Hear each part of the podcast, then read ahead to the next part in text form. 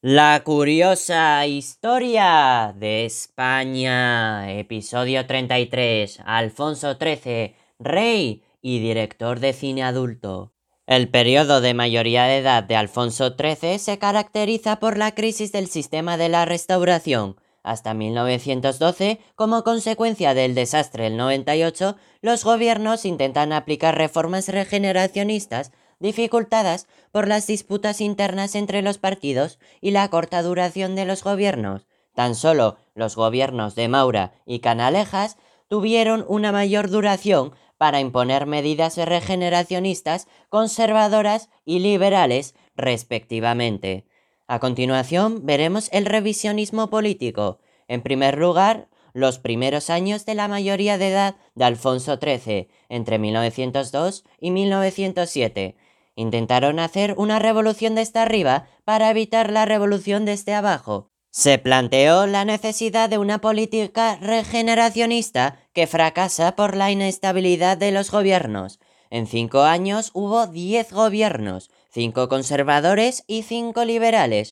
La oposición política no supo aprovechar la situación de crisis para hacerse con el poder. Alfonso XIII intervino en exceso en la política desprestigiando a la monarquía. El ejército también participó en la vida política con la guerra de Marruecos. Después tenemos el regeneracionismo de Maura entre 1907 y 1909. Este fue nombrado presidente del gobierno por ser el líder del Partido Conservador.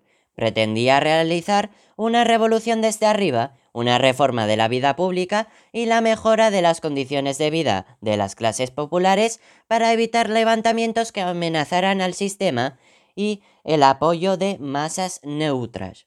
Las reformas de Maura se iniciaron con inversión pública, ley de protección de la industria nacional, creó el Instituto Nacional de Previsión, antecedente de la seguridad social actual, reguló el descanso dominical y la jornada laboral de mujeres y niños. Aprobó una ley electoral en 1907 que no sirvió para acabar con el caciquismo. Su ley de administración local daba más autonomía a los municipios y creaba las mancomunidades provinciales y asociaciones regionales de las diputaciones. Maura dimitió en 1909 después de la ejecución de Francisco Ferrer Guardia en Barcelona condenado por ser responsable de la Semana Trágica de Barcelona, que comenzó con las protestas por el reclutamiento de soldados para la Guerra de Marruecos. Posteriormente tenemos el gobierno de Canalejas, último intento regeneracionista entre 1910 y 1912. Canalejas era el líder del Partido Liberal, suprimió el impuesto de consumos y lo sustituyó por otro sobre las rentas urbanas, estableció el servicio militar como obligatorio, eliminó la redención, pero estableció la posibilidad de una reducción. En el ámbito laboral, reguló el trabajo nocturno femenino. Las Cortes aprobaron la ley del candado que prohibía el asentamiento de nuevas órdenes religiosas. Se inició la ocupación del Rif marroquí para establecer el protectorado en virtud del acuerdo alcanzado con Francia en 1912. Ese mismo año, las Cortes elaboraron el proyecto de ley de mancomunidades que sería aprobado en 1914 por el gobierno de Dato y que permitía el autogobierno y satisfacía a los catalanes.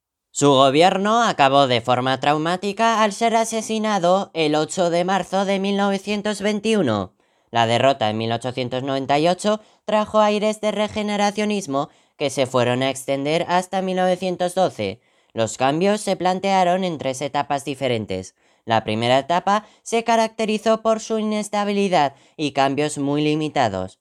El segundo periodo es el de los conservadores, que terminará debido a la Semana Trágica de Barcelona. El tercer periodo es el de los liberales, que también va a terminar de forma violenta con el asesinato del presidente del gobierno. ¡Qué fascinante resulta la historia!